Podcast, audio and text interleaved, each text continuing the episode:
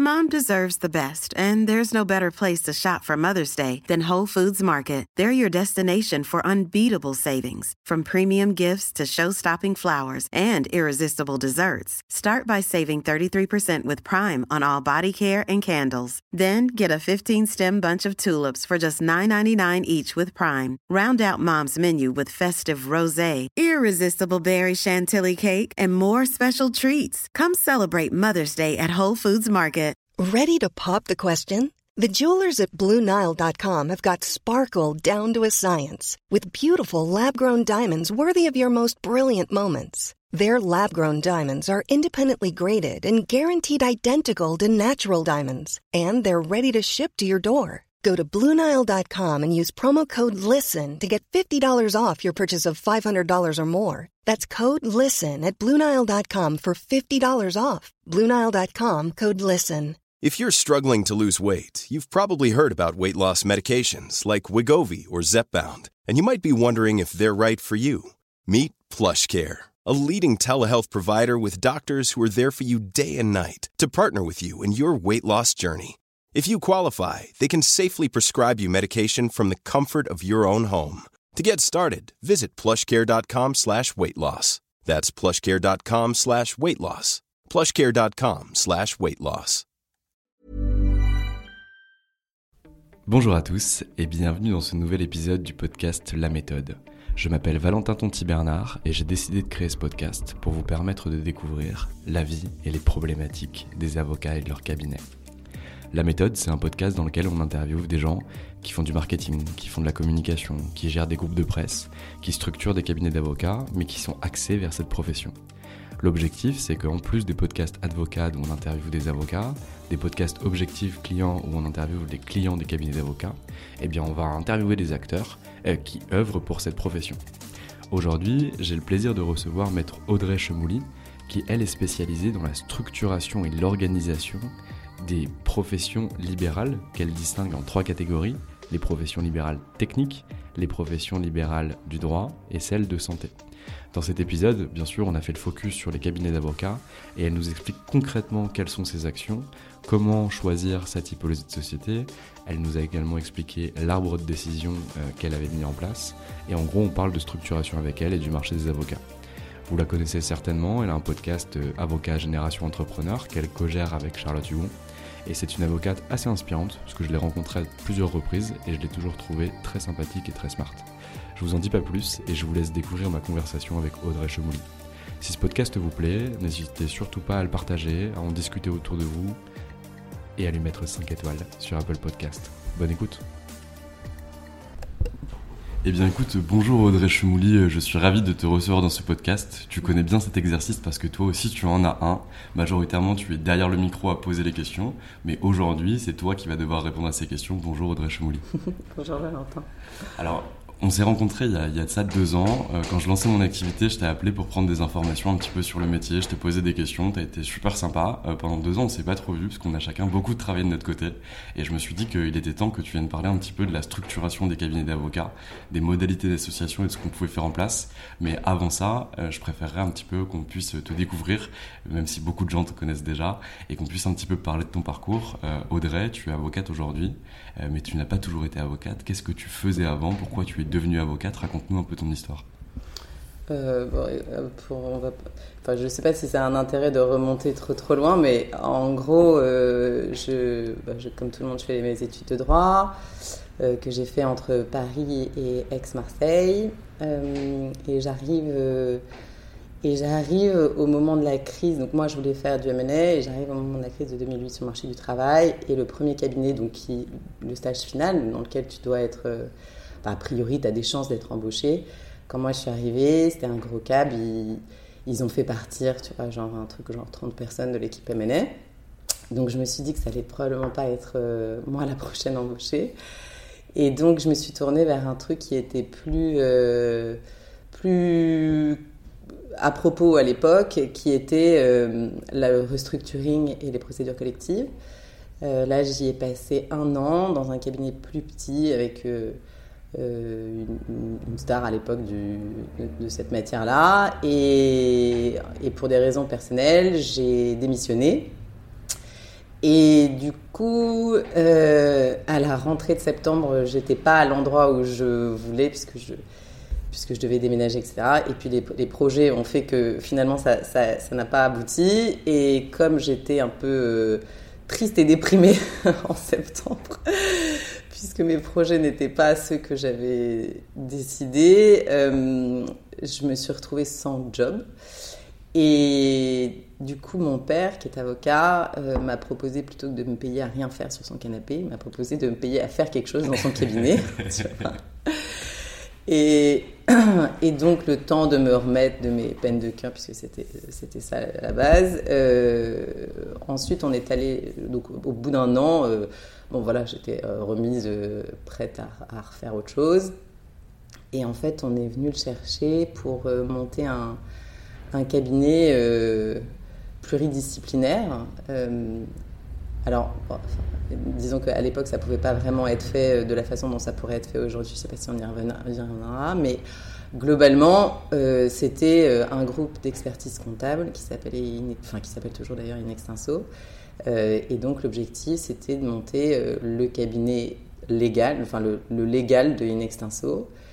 Et cette aventure nous a embarqués pendant 7, ans, je pense, ou 8 ans. Et, et après, euh, le temps de la mise en place, ça a été assez long.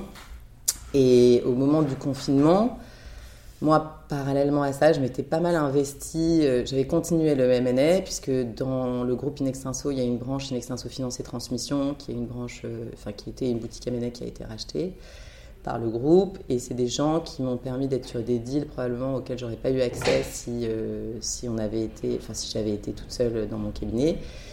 Et donc ils m'ont fait confiance, ce qui fait que moi j'ai pris plus confiance puisque les deals je les gérais toute seule. C'était du small cap, donc entre 2 et, et 15 millions d'euros. Donc euh, c'était des beaux deals pour, pour, euh, pour moi à l'époque.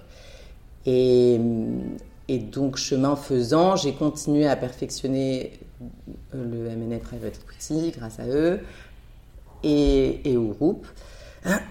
Et ensuite, euh, et ensuite, je me suis investie pas mal dans les instances de la profession.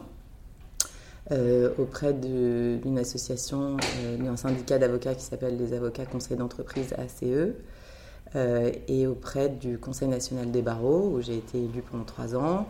Et là, c'était intéressant parce que du coup, j'ai repris un peu euh, les commissions qui parlaient de la structuration des cabinets d'avocats. Et ça faisait, ça faisait écho à ce que je faisais pour mes clients classiques, entre guillemets.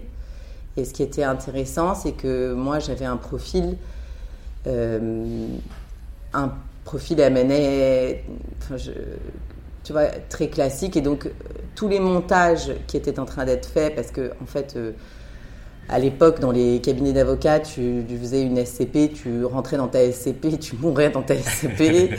et aujourd'hui, c'est plus du tout le cas. Et non, non seulement c'est plus le cas parce que bah, les associés euh, changent beaucoup plus, mais c'est plus non plus le cas parce que les associations se perfectionnent en termes de technicité euh, du vecteur juridique.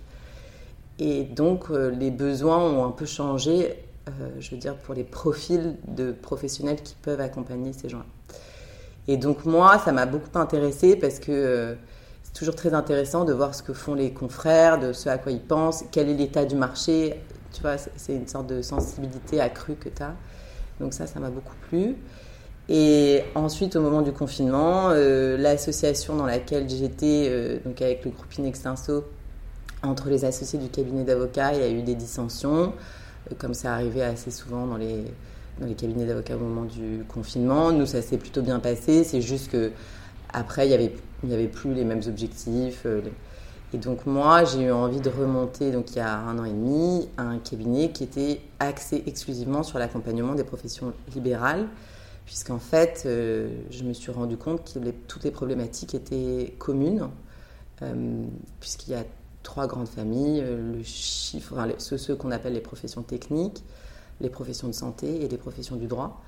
Et en fait, euh, on a tous les mêmes problèmes, c'est-à-dire euh, comment, comment de, management, puisque à la base, tout le monde a été formé pendant dix ans, à, pendant les études. Ensuite, pendant dix ans, tu apprends à faire ton métier. Et après, ces 10 ans-là, bah, tu as envie de monter ton truc. Alors, c'est plus ou moins rapide pour d'autres. Mais globalement, l'idée, c'est de dire euh, que jamais personne ne nous a formés à faire du business développement, à faire, euh, à digitaliser, à, rentabiliser ou à avoir les agrégats de rentabilisation d'un cabinet d'avocats. Et donc, euh, je me suis dit que comme les problématiques étaient communes, moi, je pouvais répondre à un certain nombre d'entre elles, notamment pour le juridique. Et voilà comment ça a commencé. Voilà. Trop chouette. Donc du coup, si je, synthétise et que je, résume bien, euh, tu fais du M&A, tu t'orientes vers le M&A, euh, tu as euh, des, problématiques, du coup tu rejoins le cabinet de ton père, tu découvres le CNB, tu découvres la CE, tu te rends compte des difficultés qu'il y a sur le marché des avocats, notamment liées à la structuration des entreprises, au développement et à leur formation finalement. Et là tu te dis ok, il y a un créneau, j'y vais. Ouais, exactement. Très clair. c'est ça. Parfait. Et donc, euh, tu décides d'y aller, mais entre le fait de voir qu'il y a une possibilité de marché, qu'il y a quelque chose à faire, et le fait d'y aller, il y a quand même un gap qui est important, parce qu'on a tous entendu euh, des gens qui euh, nous parlent beaucoup des idées qu'ils peuvent avoir, et finalement, il n'y a rien qui se passe derrière. Toi, concrètement, ça se passe très rapidement. Tu décides de t'installer et y vas. Est-ce que tu peux nous expliquer un petit peu comment tu as fait? Bah, après, moi, c'était facile ou pas, enfin, t'appelles ça comme tu veux, hein, c'était un peu le confinement, euh, ça nous a tous mis un booster, quoi, tu vois. Donc, euh, moi, j'étais assez confortable dans mon cabinet. Euh, les dossiers arrivaient quand même facilement. mais en même temps, avec la stabilité, mais aussi l'inertie des grands groupes, tu vois. Et ce qui est super, enfin, franchement, c'est un magnifique groupe, donc c'est pas du tout. c'est juste, moi, j'avais envie de me mettre un peu en danger. Et après, je pense que ça correspond aussi au fait que euh, euh, j'ai 38 ans, donc je je suis pas, je suis plus jeune, mais, encore un peu. Et euh, tu vois, moi j'avais, voilà, tu, tu, c'est un peu le saut dans le vide. Donc le saut dans le vide, c'est l'intérêt du saut dans le vide, c'est que c'est toujours un excellent booster. Et puis j'avais fait, enfin, j'ai fait mes enfants, enfin, tu vois, ça y est, maintenant je suis prête. Je sais que j'ai envie de ça. Euh, et qu'est-ce que ça donnera à l'avenir, je ne sais pas. on verra. Et alors du coup, comment tu vas chercher tes premières missions? Parce que entre choisir un positionnement, s'installer et avoir ses premières missions, il y a parfois un cap. Euh, quelle est la première mission que tu vas chercher, notamment pour une structuration de cabinet? Alors, pas le nom du cap, bien sûr. Mais non, non, non, non, mais bien sûr, j'imagine pas que tu me demandais ça. Non, non, euh, écoute, c'est, c'est assez, c'est-à-dire, c'est pas vraiment juste parce que moi, il n'y a pas eu vraiment de jour 1 en termes de mission parce que j'en avais déjà. C'est juste que j'étais pas du tout positionnée dessus. Mon père était très positionné contentieux. Enfin, il faisait aussi du conseil, mais aussi beaucoup de contentieux. Donc, j'ai pas eu le sentiment d'avoir un jour 1. Le jour pour, pour, aller chercher mon premier client, tu vois. C'était pas ça mon, mon truc. Mon truc, c'était. Mon jour 1, ça a été de dire je commence dans un nouveau cabinet, c'est une page blanche, c'est moi qui l'écris, qu'est-ce que je veux faire dedans? Voilà, ça c'était très clair pour moi. Donc ce, que ce qui était très clair pour moi, c'était de dire que. Enfin, le postulat de départ, c'était de dire ces professions euh, ont toutes les mêmes problématiques mais, pas nécessairement, mais ne se reconnaissent pas nécessairement entre elles. La deuxième question, c'était est-ce que, fort de ce constat, du coup, tu choisis pas la facilité, euh, ou pas la facilité, enfin, tu choisis pas de te dire que du coup, tu, ne te concentres que sur une seule profession? Je voulais pas. Euh, parce que, parce que j'ai l'impression que par rapport à d'autres qui font la même chose, en fait, de parler à tous et d'avoir des missions de, différents types de typologies de professionnels libérales, bah, en fait, ça t'ouvre l'esprit. Bon, et après, moi, je m'ennuie facilement, donc euh, j'ai besoin de faire autre chose. je pense que ça correspondait aussi à ça. Euh, ça, c'était mes postulats. Mes postulats aussi, c'était de dire que la structuration, c'était bien, mais ça pouvait pas tout faire. Et que donc, j'avais besoin euh, d'aide et de de partenaires dans le business développement, dans la structuration, je veux dire business plutôt, de mes clients, tu vois. Euh, ça, c'était mes postulats de départ. Et donc, que je ne pourrais pas le faire seul. Euh, tu vois, je ne pourrais pas le faire seul. À un moment donné, il faudrait que je m'associe euh, d'une façon ou d'une autre. Et, et, voilà. Et donc, après, après j'aimerais bien que ça. Qu'on aboutisse à, développer le cabinet pour que euh, il y a une, tu sais, la fameuse maison où tu peux avoir tout, tu vois, tu peux avoir ton juridique, tu peux avoir ton comptable, tu peux avoir... Parce qu'en fait, euh, je, pense vraiment que c'est devenu tellement compliqué que si tu as 110 applications, 400 interlocuteurs, euh, en fait, tu n'arrives plus au truc de base que tu voulais faire, c'est-à-dire du coup, et, en fait, la personne se perd tellement dans le nombre de conseils qu'il en arrive à ne pas faire aboutir ses projets. Et je trouve que ce qui est difficile dans, les métiers de conseil, que ce soit le mien ou le tien, c'est de, de, faire que. C'est pas de faire bien ton travail, en fait, parce que ça, c'est un postulat de base. C'est que ton client, à un moment donné, ait l'impression d'avoir avancé grâce à toi. Tu vois? Ouais, ça je vois ce que moi je, je vois que c'est une problématique, mais euh, pour moi la plus grosse problématique aujourd'hui, et d'ailleurs elle est peut-être liée euh, justement à l'organisation des cabinets, ou en tout cas euh, au, décret constitutif de, la profession d'avocat, c'est par rapport à la décision. Les décisions sont majoritairement collégiales, elles sont prises quasiment à la globalité des associés. On ne demande pas l'unanimité, mais en tout cas, tous les associés sont consultés pour pouvoir mettre en place un projet. Et en réalité, on n'intervient pas sur une page blanche, on intervient sur des années et des années de relations euh, finalement d'association, de partnership avec d'autres associés. Et il y a parfois des frustrations qui ressortent, euh, qui ne sont pas originées par le projet qui est mis en place ou le projet qui est mis en avant, mais qui est originé par autre chose. Euh, concrètement, le dernier bonus que j'ai reçu, il a été amputé de X, alors que j'aurais dû avoir tant parce que mon autre associé dans l'autre département, il m'avait envoyé un dossier, mais ça a mal été comptabilisé. Et la personne qui a malheureusement comptabilisé ou structuré les systèmes de rémunération est la personne qui porte aujourd'hui le projet, et on va décider de le sanctionner. Donc ça, pour moi, c'est la principale problématique. Et quand j'en discutais avec euh, Olivier Chaduto, que, que, tu connais aussi très bien, euh, lui aussi m'expliquait, il me disait, mais c'est très très compliqué en fait de pouvoir faire prendre une décision euh, à une multitude de personnes. Même quand on a des directoires qui portent des projets et qui doivent être validés a posteriori, c'est des temps qui sont très très longs et très très complexes. Je ne sais pas si tu vois ça déjà chez les avocats et aussi dans les professions que, que, que, tu qualifies de santé et de technique. Euh, alors, c'est majoritairement le cas dans les. en fait, le professionnel euh, libéral a un problème de structuration parce, a, parce que c'est un métier individualiste.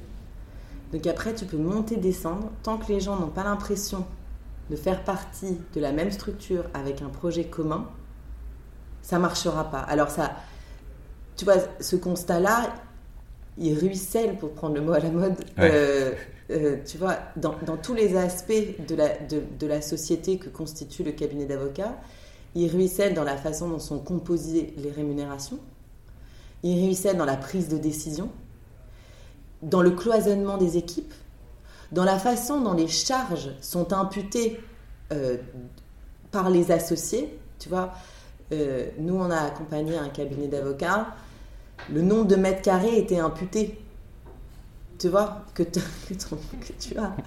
Mais moi, je vais jamais aux toilettes du deuxième. Est-ce qu'il faut que je... non, mais c'est assez dingue, tu vois, comme, comme euh, tu vois, en fonction du nombre de bureaux que tu occupes. Mm.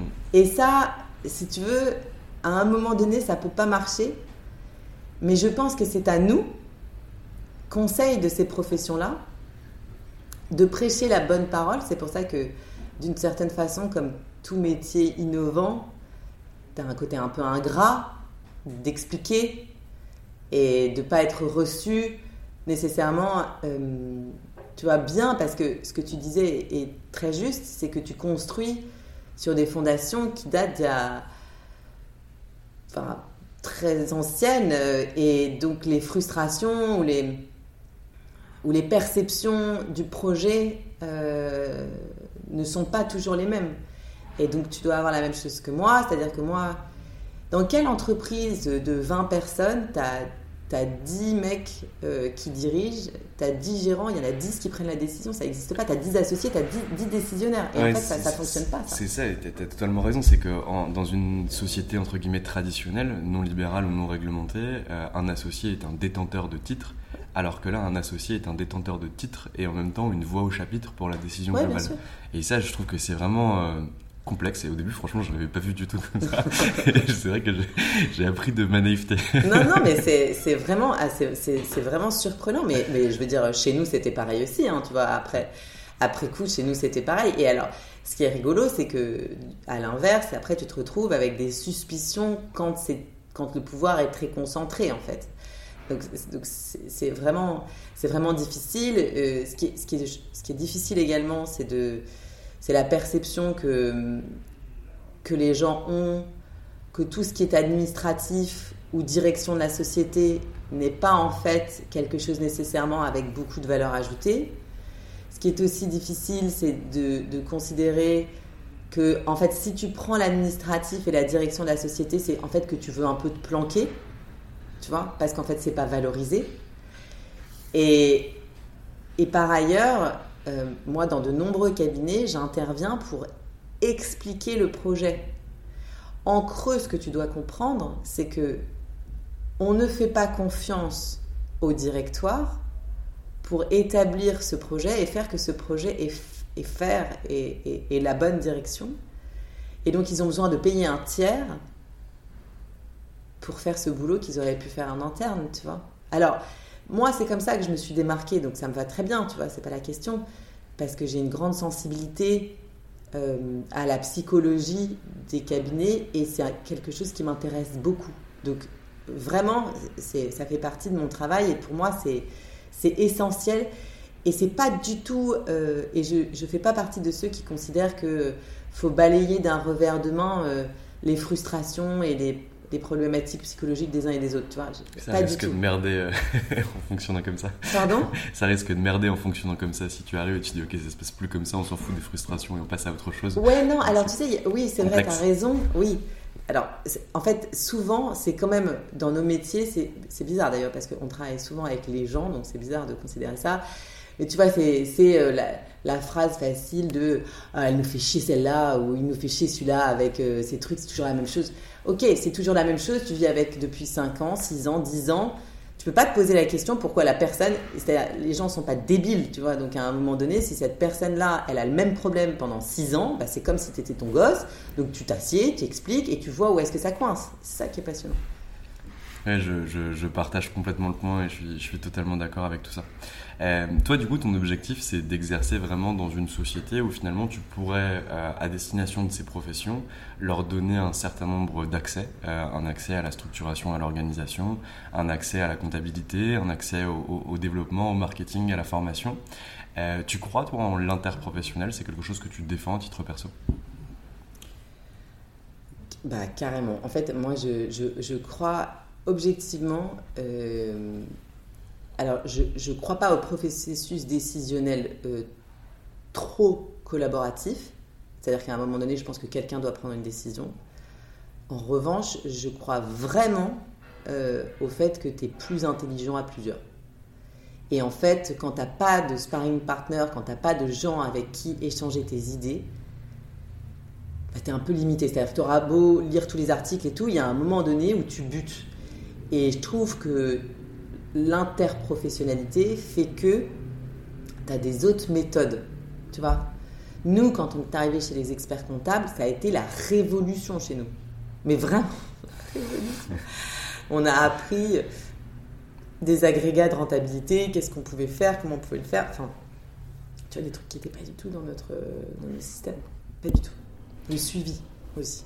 Ah mais non, mais c'est assez impressionnant. Hein. Et, et, du coup, ce qui est cool aussi dans nos métiers, c'est que même avec un tout petit peu de travail, un tout petit peu de modification auprès des cabinets dans lesquels tu, tu interviens et on intervient aussi, euh, opère de grands changements. Et c'est ça qui est très très chouette. Simplement, là, on a mis un truc en place dans un cabinet euh, qui n'est pas une révolution, euh, c'est pas un truc qui est incroyable, on se dit pas amazing, j'y ai jamais pensé.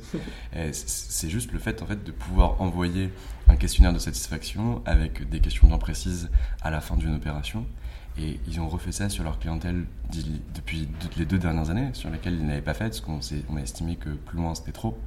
Et en réalité, on a plein de clients qui étaient des clients euh, en hibernation, euh, qui sont sortis de leur état léthargique.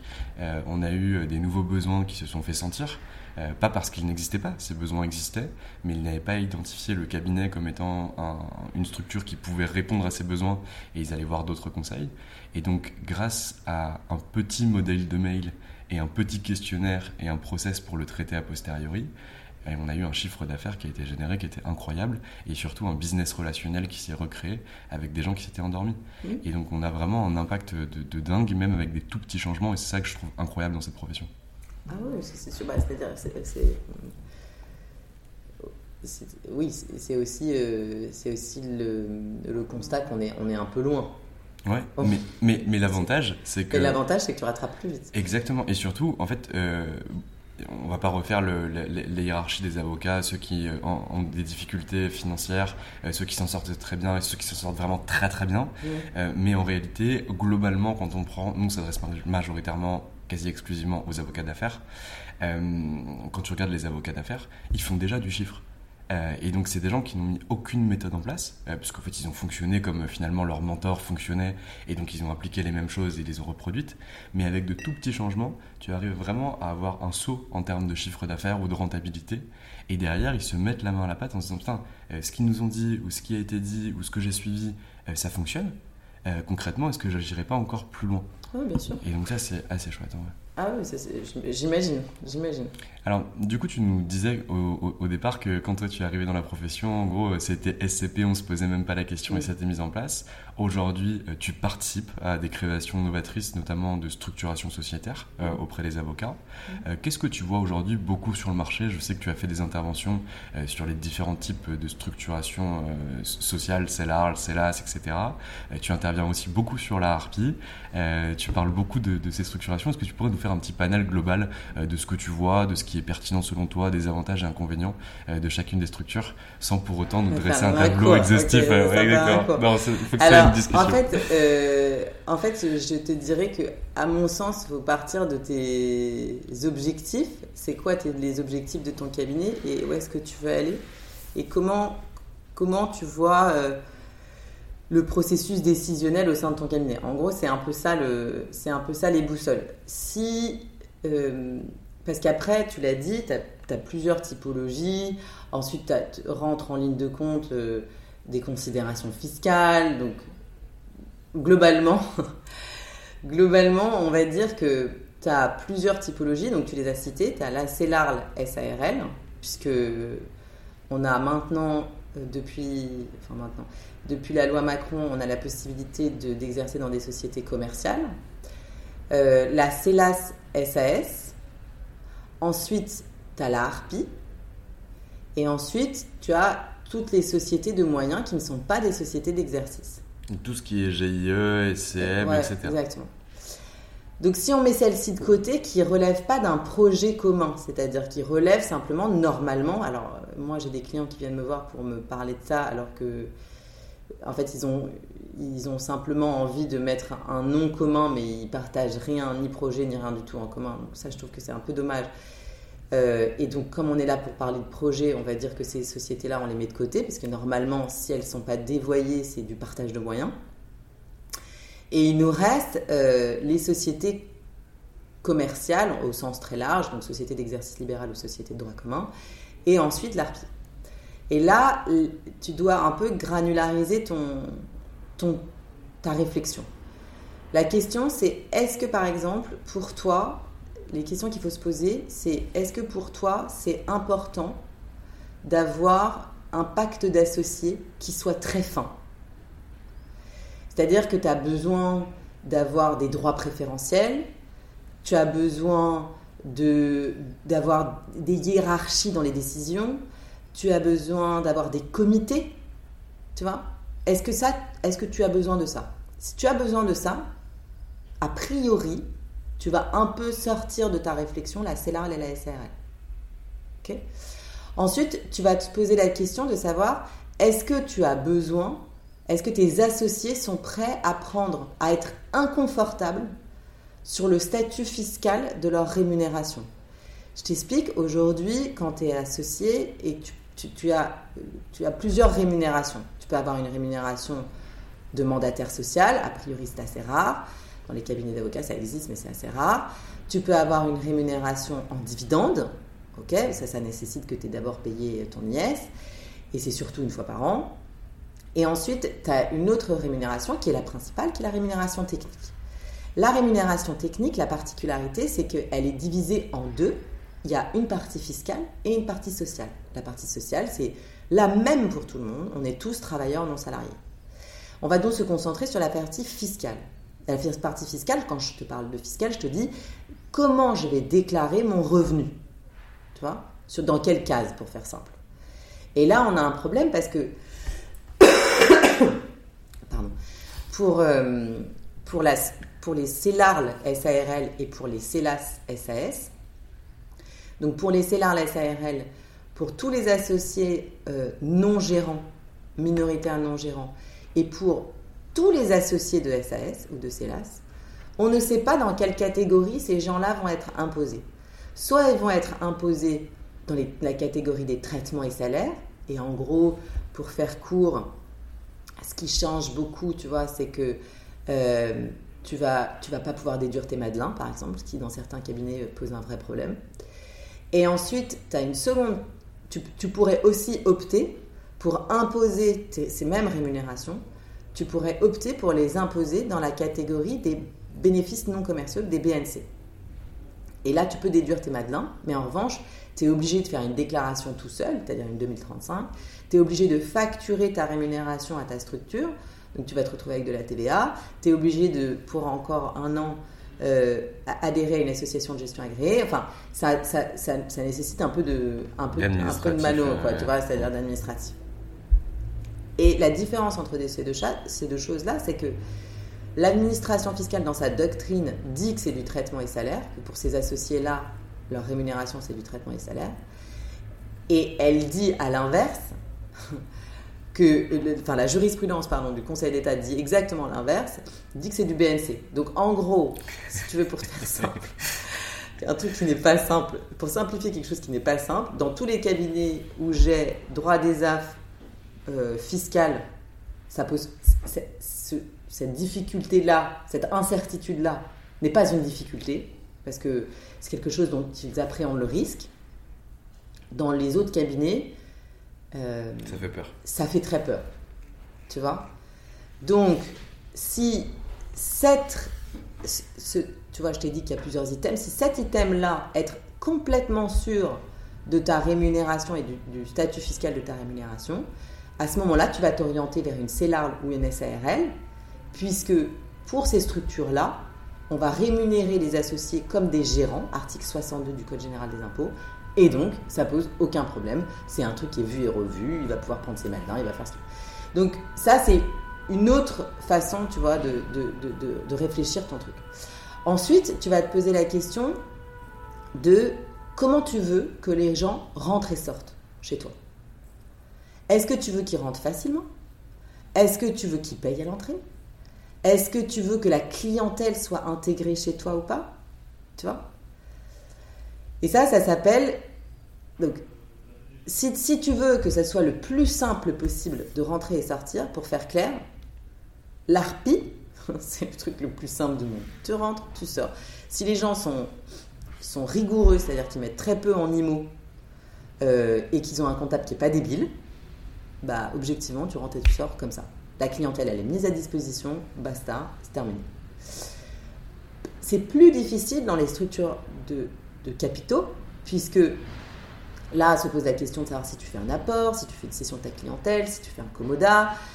Une fois que tu as, intégré que tu es, intégré dans la structure, comment t'intègres? Est-ce que tu as payé? Est-ce que tu n'as pas payé? Est-ce que la structure est jeune? Est-ce qu'elle n'est pas jeune? Donc ça, c'est des problématiques. Et disons, pour faire, pour faire simple, c'est des problématiques qui, se traitent hein, euh, juridiquement, mais qui ne sont pas aussi simples que l'ARPI. Voilà, on va dire ça comme ça. Euh, et ensuite, euh, tu peux aussi te poser la question de savoir si tu as envie de développer une activité commerciale accessoire, tu vois, une, activité connexe. Et moi, dans ces cas-là, si les gens veulent la développer à l'intérieur de leur cabinet, je déconseille très fortement l'ARPI, parce qu'en parce qu'en fait, comme elle a, elle, a, elle a une personnalité fiscale, mais elle n'a pas de personnalité morale, du coup c'est un patrimoine individu, du coup c'est vraiment très très pénible euh, après à la séparation.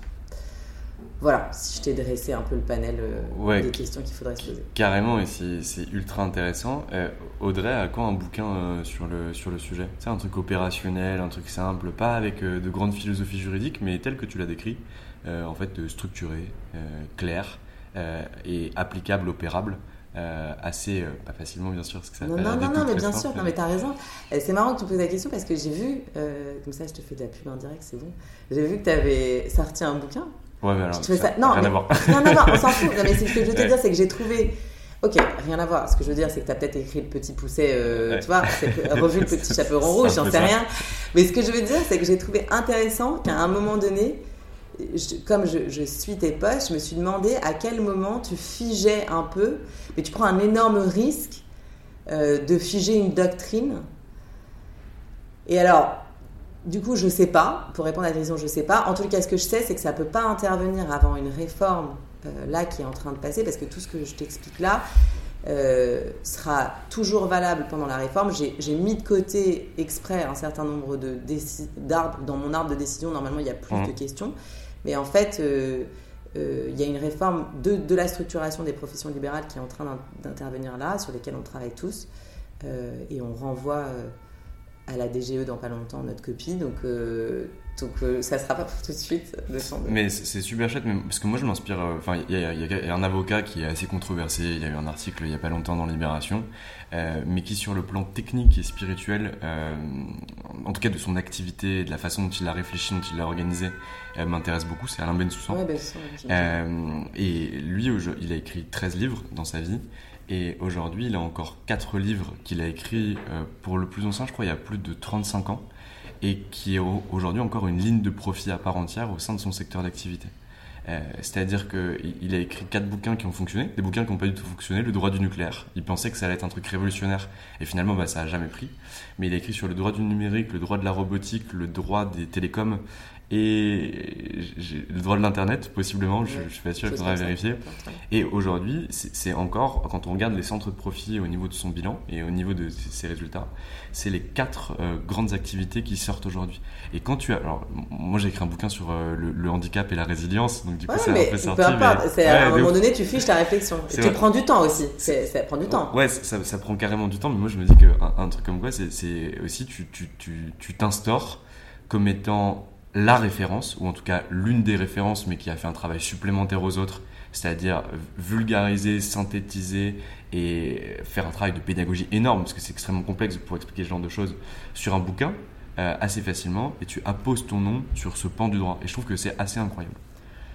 Je sais pas si tu as la même euh, réflexion, hein, c'est peut-être Non, non, je, je, ça me paraît un peu titanesque, mais tu sais, peut-être que ça, finalement, je, vais m'y mettre. à cause de toi ou grâce à toi, je, sais pas. Je, sais pas, peut-être que tes, tes, amis diront à cause et euh, peut-être que tes futurs clients diront grâce. exactement. Ok. Euh, aujourd'hui, du coup, ça fait déjà, euh, ça fait déjà donc depuis le Covid euh, plus de plus de deux ans que tu as monté ton activité. tu avais déjà des dossiers sur le sujet avant. Aujourd'hui, c'est quoi tes objectifs à venir? Où est-ce que tu veux aller? Qu'est-ce que tu veux faire? Alors moi, mes objectifs, c'est d'ouvrir les professions du droit, c'est-à-dire que, pardon, je suis désolée. je j'ai une clientèle qui est composée majoritairement d'avocats, mais il y a des professions qui m'intéressent beaucoup, qui sont les professions de notaire et d'huissier notamment, euh, parce que les huissiers ils sont très en avance sur un certain nombre de choses et je trouve que c'est hyper intéressant la façon dont ils réfléchissent. Euh, et les notaires aussi, et c'est encore des professions dans lesquelles il y a quand même encore beaucoup de SCP, beaucoup de structuration à faire, tu vois, qui, qui, qui à mon avis, euh, doivent, doivent être euh, adressées et sont intéressantes.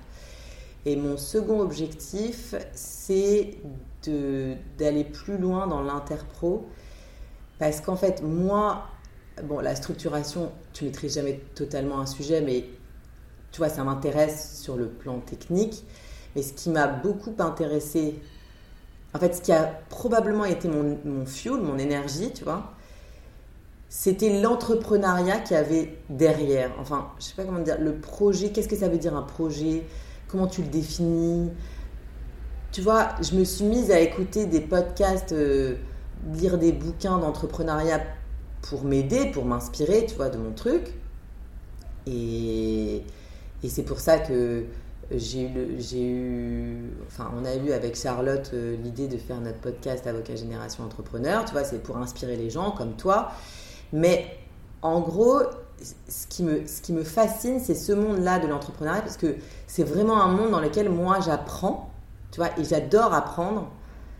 J'adore apprendre. Donc en fait, euh, le deuxième objectif, c'est de développer d'une façon ou d'une autre euh, un partenariat ou quelque chose avec des gens qui vont m'aider sur ça. Euh, est-ce qu'il sera exclusif ou pas, j'en sais rien, mais si tu veux, aujourd'hui, c'est ça qui qui m'anime parce que c'est un parce que c'est un sujet qui m'intéresse. Voilà, exactement. Très chouette. Audrey, je, t'ai pris beaucoup de temps ce matin. On, avait prévu de discuter du pacte, mais je trouve que la conversation était très très sympa. Mais en tout cas, tu as fait un podcast sur euh, Génération Avocat Entrepreneur où justement tu reviens sur le pacte et toutes ses subtilités. Donc au pire, ce que je te propose, c'est qu'on renvoie directement les gens vers ces podcasts-là.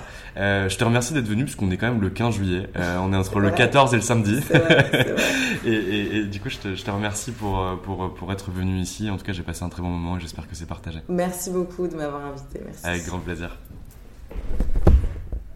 Et voilà, c'est fini pour aujourd'hui. J'espère que cet épisode vous a plu. Pour découvrir tous les contenus qu'Anomia propose, vous pouvez vous rendre sur www.anomia.fr. Vous y trouverez des vidéos, des podcasts, des articles et également nos propositions de formation et d'accompagnement dédiées aux avocats, dédiées au business des avocats. Je vous souhaite une excellente journée et n'hésitez surtout pas à nous contacter. À bientôt. Hi, I'm Daniel, founder of Pretty Litter. Did you know cats tend to hide symptoms of sickness and pain? I learned this the hard way after losing my cat, Gingy. So I created Pretty Litter, a health monitoring litter that helps detect early signs of illness by changing colors, saving you money and potentially your cat's life. Pretty Litter is veterinarian developed, and it's the easiest way to keep tabs on your fur baby's health right at home. Go to prettylitter.com and use code ACAST for 20% off your first order and a free cat toy. Terms and conditions apply. See site for details. Mom deserves the best, and there's no better place to shop for Mother's Day than Whole Foods Market. They're your destination for unbeatable savings, from premium gifts to show-stopping flowers and irresistible desserts. Start by saving 33% with Prime on all body care and candles. Then get a 15-stem bunch of tulips for just $9.99 each with Prime. Round out Mom's menu with festive rosé, irresistible berry chantilly cake, and more special treats. Come celebrate Mother's Day at Whole Foods Market.